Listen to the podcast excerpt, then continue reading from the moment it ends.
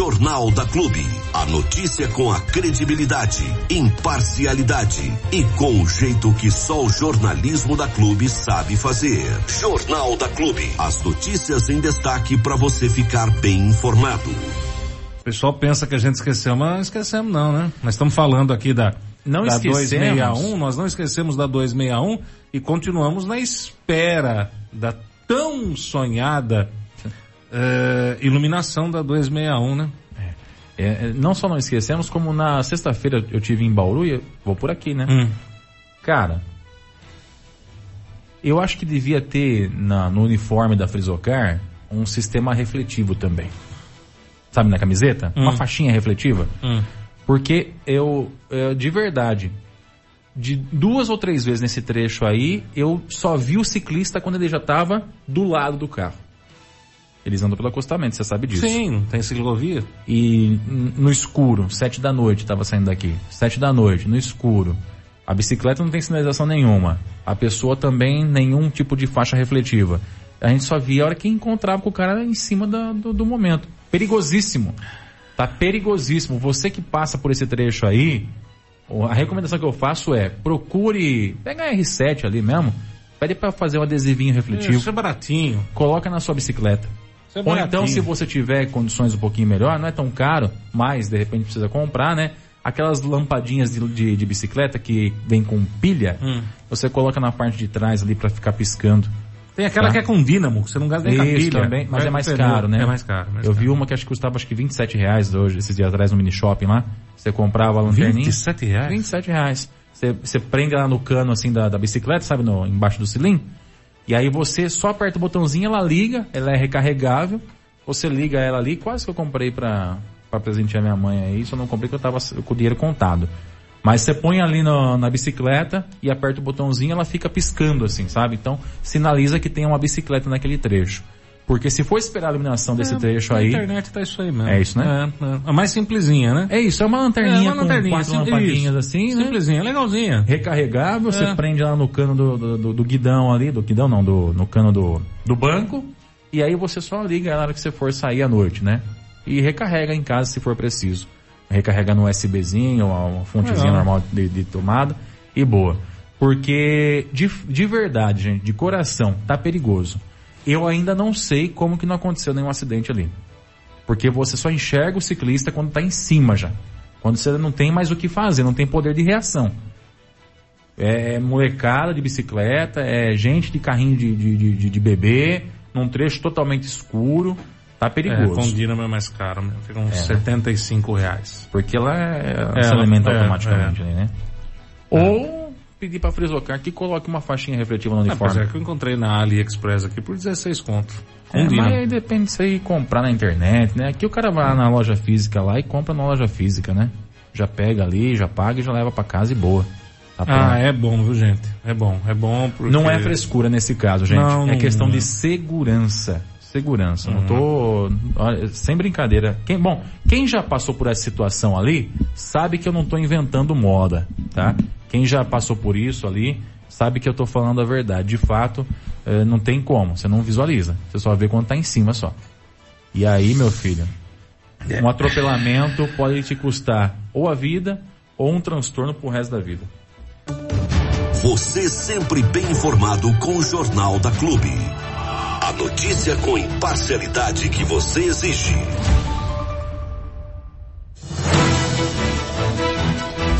Ah, dona Joyce, dona Joyce, não é fácil a vida não, viu, ver? Não é brinquedo, não. É só por Deus e um caminhão de anjo da guarda. Olha, como diria a dona Gisele, Caiu minha câmera aqui? a vida tá no preview. Tá no preview. Tá no preview. Como assim? Como diria a dona Gisele agora no grupo da rádio, a vida é uma viagem e algumas pessoas escolheram ser a mala, né? É mais ou menos por aí. Meio de seis, vamos de matéria. Vamos de matéria, vamos de matéria, vamos de matéria. Peraí, deixa eu só ajeitar aqui que tava Deixa, coisado. deixa, tá coisado? Agora agora Descoisou? sim. Então vamos.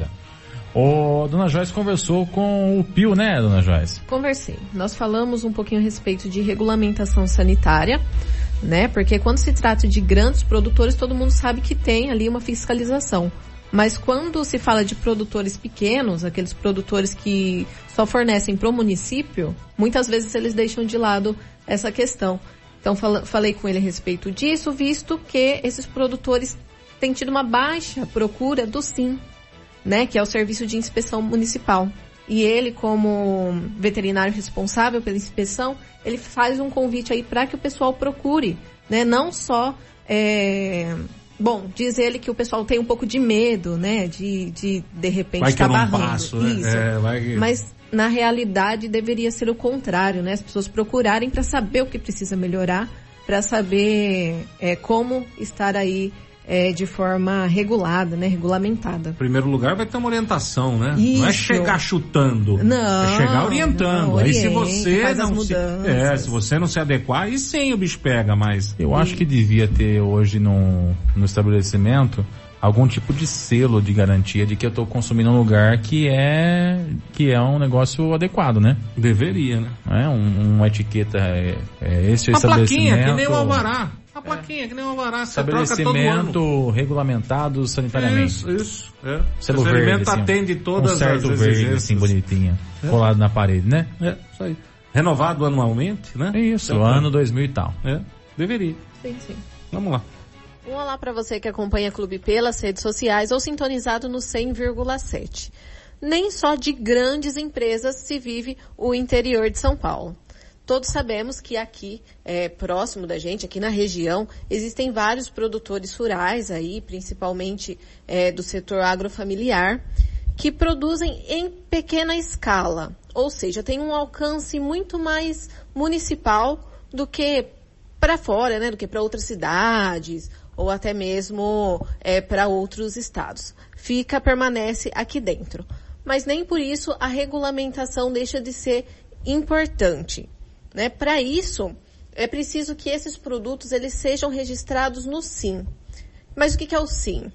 É o Serviço de Inspeção Municipal. E para isso, estamos aqui hoje na Casa da Agricultura para falar com o Geraldo, que é o veterinário responsável aí pelo setor de inspeção e que vai explicar um pouquinho para a gente como que funciona o SIM.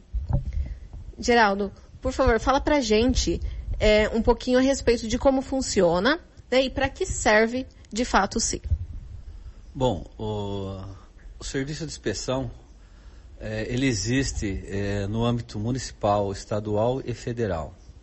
Ele foi criado em 1950 no âmbito federal, que é o CIF, é, para que se faça a, a inspeção e a fiscalização da produção e manipulação de produtos de origem animal, para que se garanta a, um alimento saudável é, e, que seja seguro para a nossa população. E desde lá até aqui, os responsáveis por essa fiscalização e inspeção são os médicos veterinários. E aqui em Bariri foi criado em 2003 o Serviço de Inspeção Municipal, no qual uh, o principal objetivo é trazer o produtor e o manipulador de produtos de origem animal da, il, da ilegal, ilegalidade para a legalidade. É, a gente é, normatizar esses produtores, garantir que os produtos deles sejam saudáveis e aptos ao consumo da população.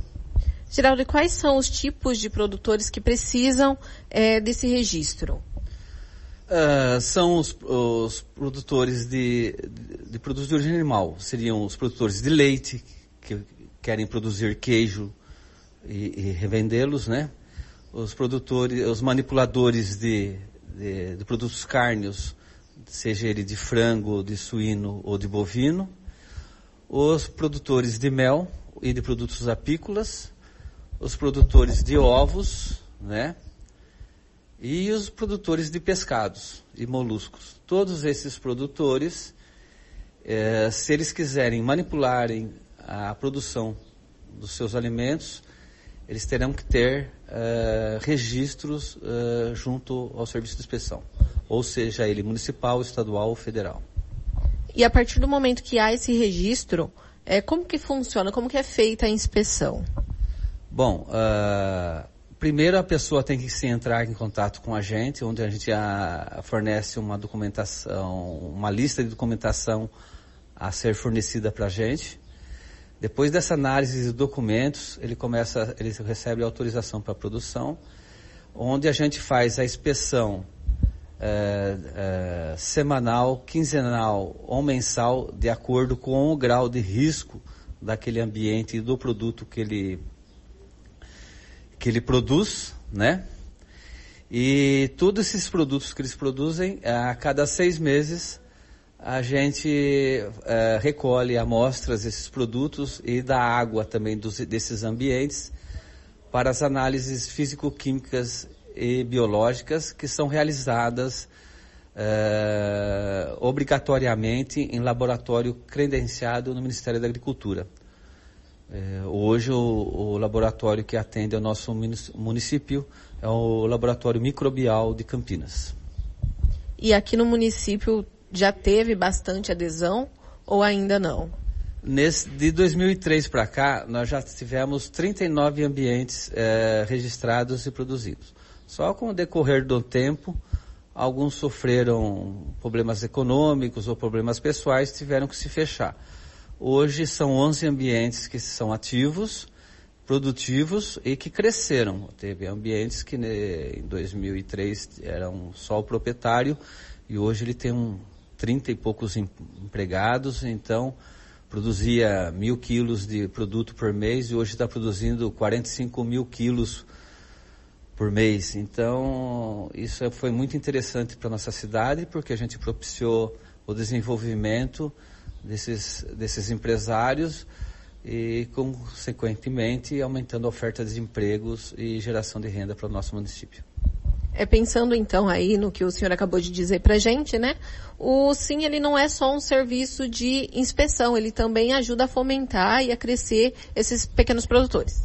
Sim, porque o serviço de inspeção municipal, como ele é municipal, é o primeiro degrau do industrial de produtos de origem animal.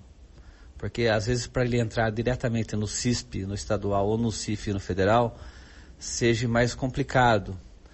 Então, como ele vem de ele é pequeno, ele, ele já se encaixa no municipal. E dentro do município, a gente como uh, médico veterinário do serviço de inspeção, a gente não tem só a obrigatoriedade de fiscalizar e de inspecionar, mas também de extensionista, é de se passar tecnologia para eles, para que eles possam adotar essas tecnologias e melhorar a, cada vez mais a, e capacitar cada vez mais a sua produção.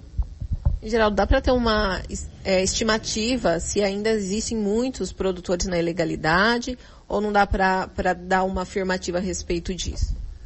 É, é, complicado porque cidades como Bariri, Itaju, Jaú, Pederneiras, nossas cidades aqui pequenas da região, né? É, Tapuí, Boracéia, é, é, são cidades que a área rural é, é muito grande apesar da cana e de outras produções que eucalipto e laranjas terem entradas, que são grandes produções, mas existem ainda pequenos produtores, que são pequenos produtores de ovos, de leite, né?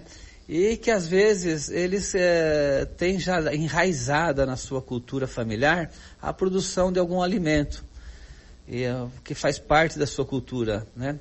Então, o importante é, é isso, é a gente trazer eles para junto da, da, legalidade e para a gente conseguir isso, a gente tem que é, transmitir a tecnologia para que cada vez mais eles sejam aptos.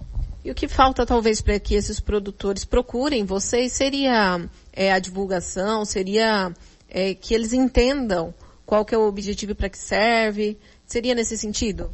Sim, eu, eu, todo produtor a gente está sempre aberto, né? Antes a gente estava junto em outros uh, locais, né? Mas agora basicamente estou aqui na Casa da Agricultura, que é a casa do produtor rural de Bariri, né? Então até facilitou esse local agora. Eu convido a todos que venham aqui, que estejam interessados em produzir eh, qualquer tipo de alimento de origem animal, para que a gente possa ajudá-lo a crescer dentro desse, desse ambiente dele. Né? E para finalizar então, Geraldo, como que, que faz para obter esse registro? O que, que precisa fazer? Precisa vir até aqui? Precisa ligar? O que precisa fazer? Bom, primeira coisa é entrar em contato com a gente, né? É, explicar a situação dele, o que ele produz, como é as condições dele, né? Para a gente poder visitar ele, orientá-lo na, na, na, construção ou na reforma do ambiente para que se possa abrigar essa pequena indústria, né?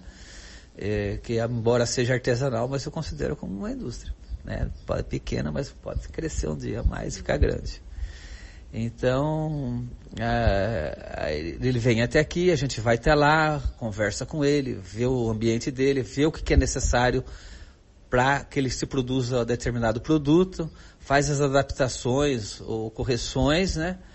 Faz o acompanhamento, daí a pessoa entra com a papelada, com os, os impressos que a gente fornece para eles preencherem, eles devolvem, né? Feito isso, como já disse anteriormente, a gente autoriza eles a funcionarem, faz a coleta do, do produto com eles trabalhando para ver se eles estão trabalhando corretamente.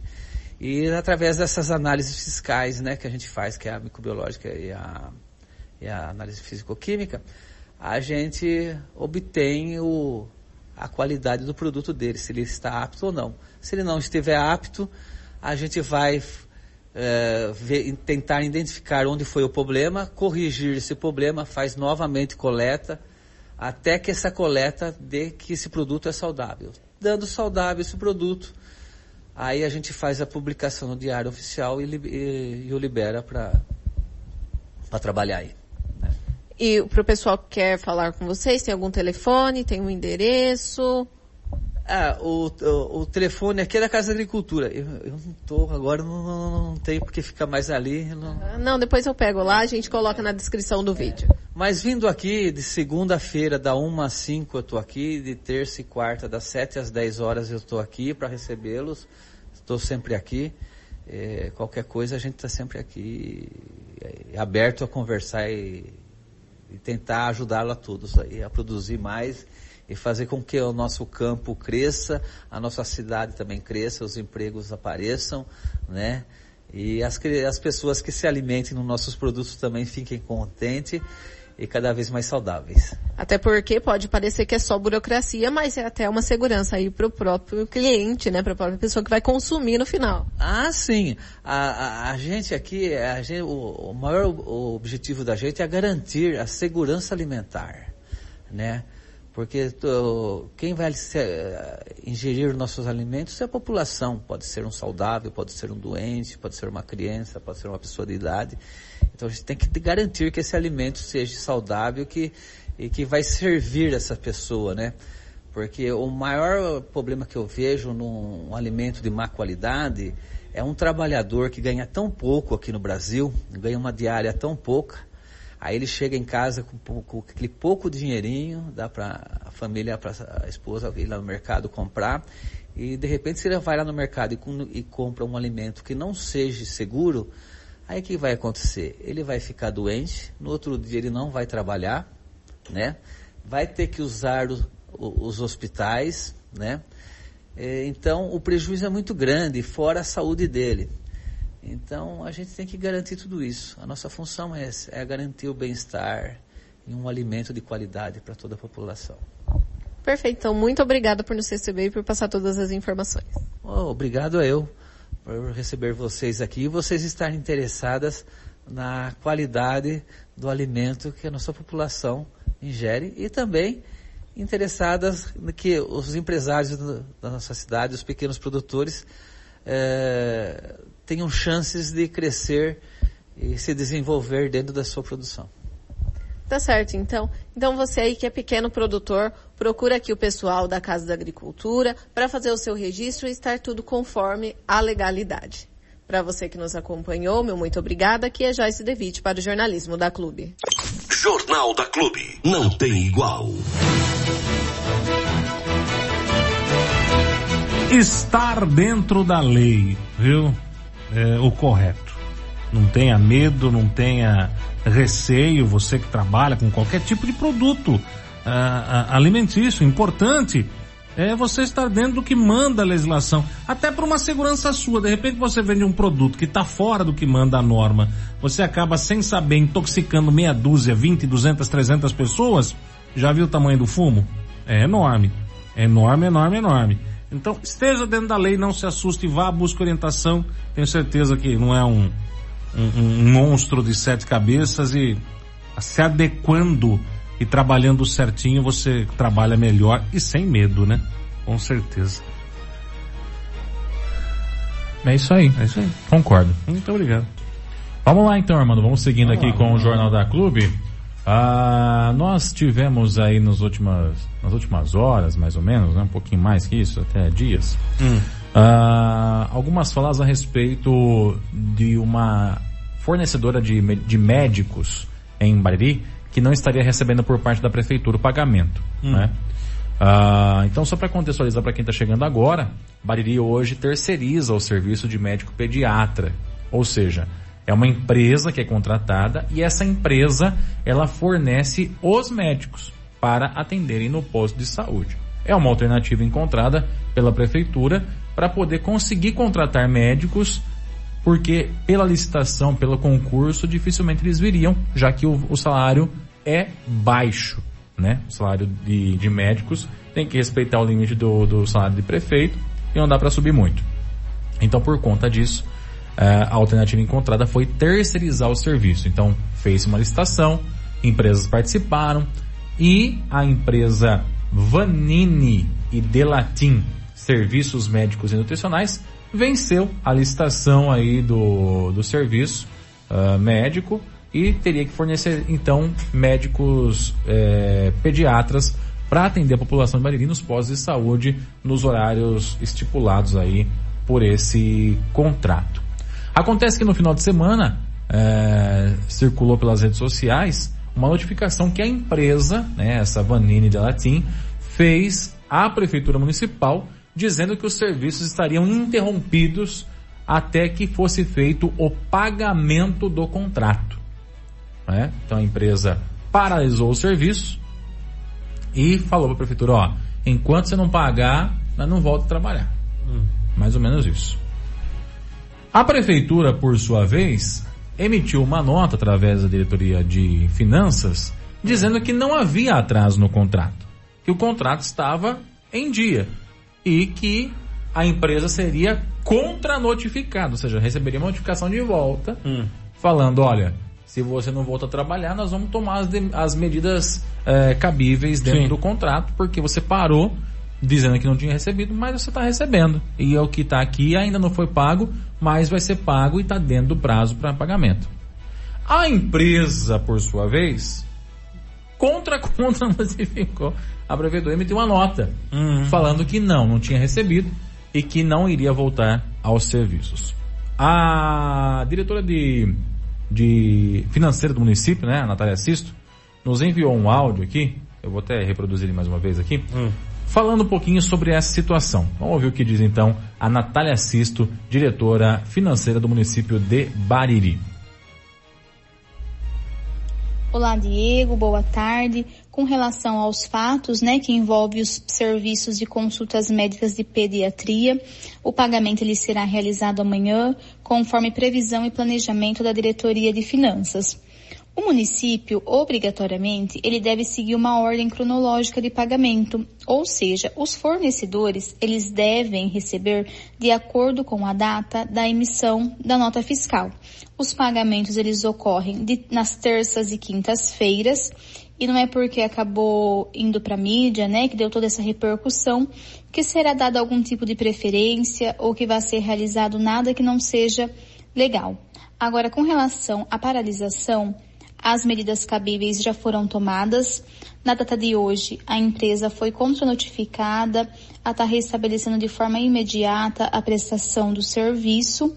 Isso porque o artigo 78, inciso 15 da Lei de Licitação, ele é muito claro em estabelecer que o município terá a prerrogativa de estar realizando o pagamento em até 90 dias. E considerando que essa nota fiscal ela foi emitida no dia 4 de setembro, o prazo está muito longe de ser atingido. E ainda, caso a empresa não acate essa contranotificação e restabeleça de forma imediata a prestação do serviço de consultas, né, de pediatria, ela certamente será penalizada conforme previsão da lei e do contrato. Maravilha, então. Aí a Natália Sisto falando com a gente, né, que é diretora é, de serviços é, financeiros do município de Bariri, falando a respeito dessa situação. Então, tecnicamente não estaria em atraso. Hoje pela manhã também, eu recebi uma ligação de um vereador aqui de Bariri. Eu nem sei se eu posso falar o nome dele, mas enfim, é um vereador. Ele entrou em contato comigo, dizendo que a empresa teria dito também para ele que já também não tinha recebido o mês anterior. Então, o mês de agosto que vencia em setembro não tinha sido pago e o mês de setembro que venceu em outubro também não foi pago. Ou melhor, a nota do mês de setembro e a nota do mês de agosto, né, vamos dizer assim, não tinham sido pagas. Né? Até ele fala aqui no áudio para mim que tinha até achado estranho realmente a empresa já notificar logo com o advogado é, nesse primeiro atraso, mas de acordo com ele não teria sido pago nem o mês anterior, né? Na técnica não está atrasado, né? Na, na, na, no rigor da lei, de fato não está atrasado, já que ó, a lei federal diz que contratos administrativos têm que ser pagos em até 90 dias. Mas moralmente se tem um problema aí, né? Que é a questão do atraso desses pagamentos.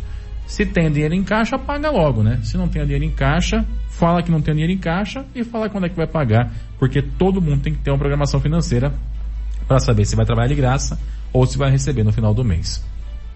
O senhor disse que o. É, eu recebi uma informação agora, é, agora há pouco, é, de que já foi resolvido o problema, né?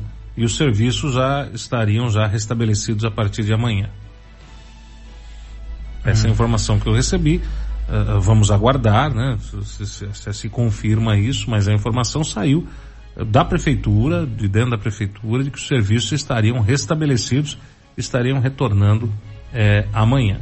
Você ouviu no 100,7 Jornal da Clube. Fique bem informado também nas nossas redes sociais.